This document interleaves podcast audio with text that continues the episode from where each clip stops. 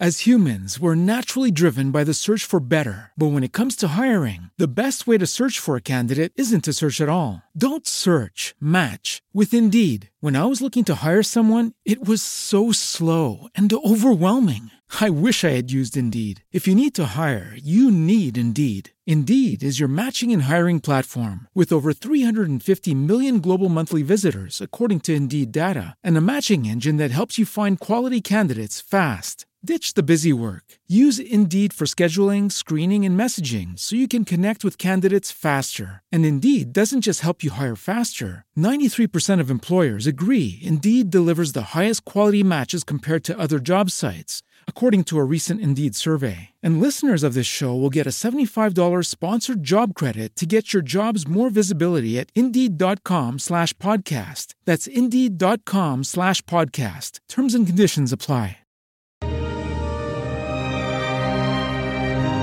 Lámpara es tu palabra para mis pasos, luz en mi sendero. Comienza tu día meditando el Evangelio de la vida con el Padre Ricardo López Díaz.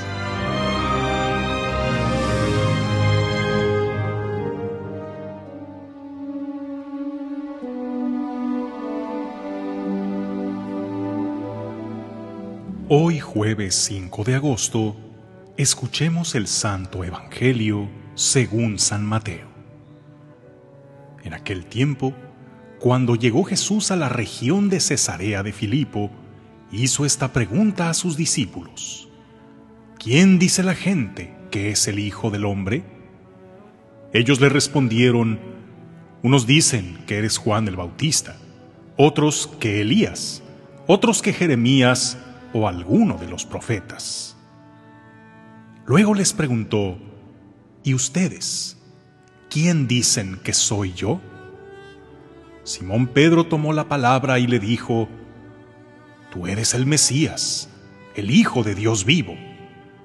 Jesús le dijo entonces, Dichoso tú, Simón, hijo de Juan, porque esto no te lo ha revelado ningún hombre, sino mi Padre que está en los cielos. Y yo te digo a ti, que tú eres Pedro, y sobre esta piedra edificaré mi iglesia. Los poderes del infierno no prevalecerán sobre ella yo te daré las llaves del reino de los cielos. Todo lo que ates en la tierra quedará atado en el cielo, y todo lo que desates en la tierra quedará desatado en el cielo. Y les ordenó a sus discípulos que no dijeran a nadie que él era el Mesías. A partir de entonces comenzó Jesús a anunciar a sus discípulos que tenía que ir a Jerusalén para padecer allí mucho por parte de los ancianos, de los sumos sacerdotes y de los escribas, que tenía que ser condenado a muerte y resucitar al tercer día. Pedro se lo llevó aparte y trató de disuadirlo diciéndole, No lo permita Dios, Señor, eso no te puede suceder a ti. Pero Jesús se volvió a Pedro y le dijo, Apártate de mí, Satanás, y no intentes hacerme tropezar en mi camino porque tu modo de pensar no es el de Dios, sino el de los hombres. Palabra del Señor.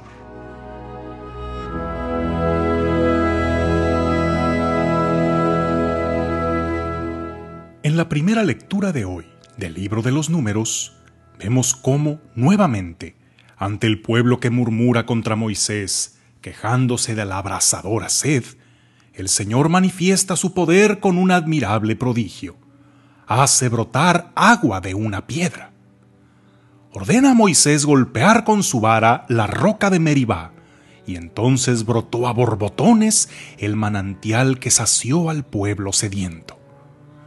Solo el Señor puede hacer brotar agua de las piedras, también dar vida ahí donde todo parece perdido, esperanza donde reina el pesimismo, y un gran genio en quien nadie veía ni una cualidad.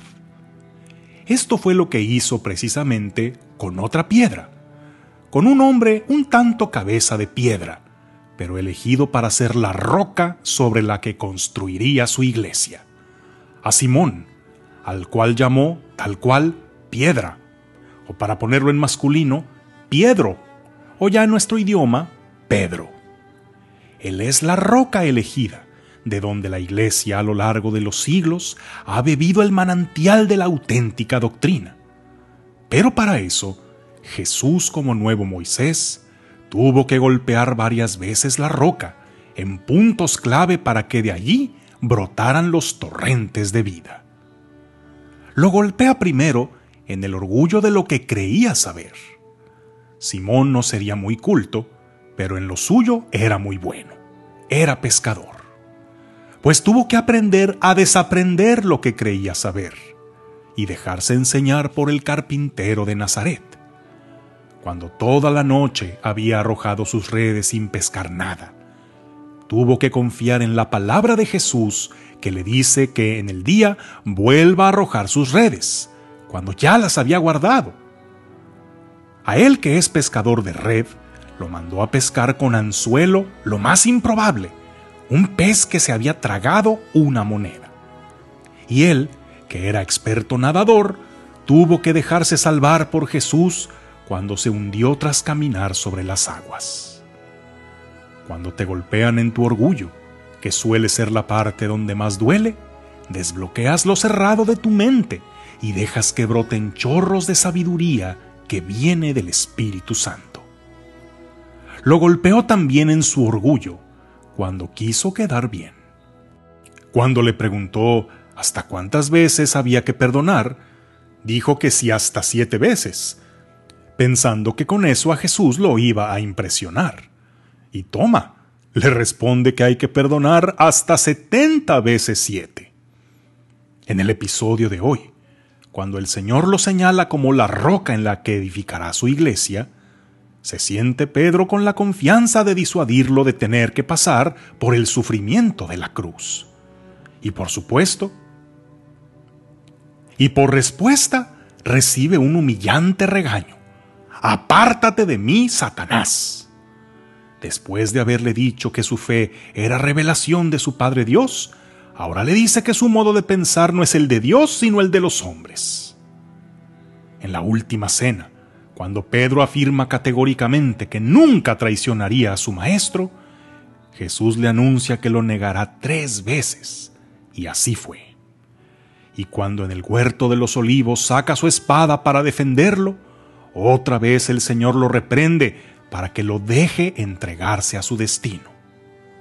Parece que Pedro no da una, tiene que golpearle en su orgullo una y otra vez, pero de donde golpeó, de ahí brotaron después las más grandes declaraciones de fe, las lágrimas de arrepentimiento y los frutos de conversión. Sobre todo cuando el resucitado golpea tres veces justo en el corazón de piedra, cuando le pregunta, ¿Me amas?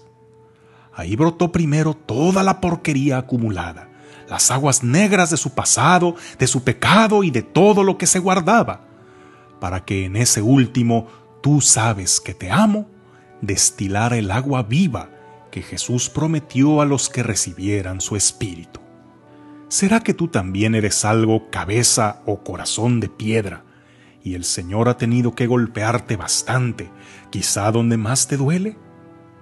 pues si lo hizo con Simón Pedro, será porque a ti también quiere convertirte en una improbable fuente de donde muchos, admirados, se acercarán a beber la gracia del Señor.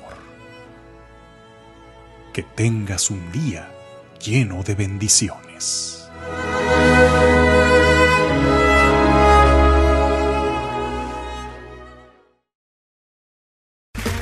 Okay, round two.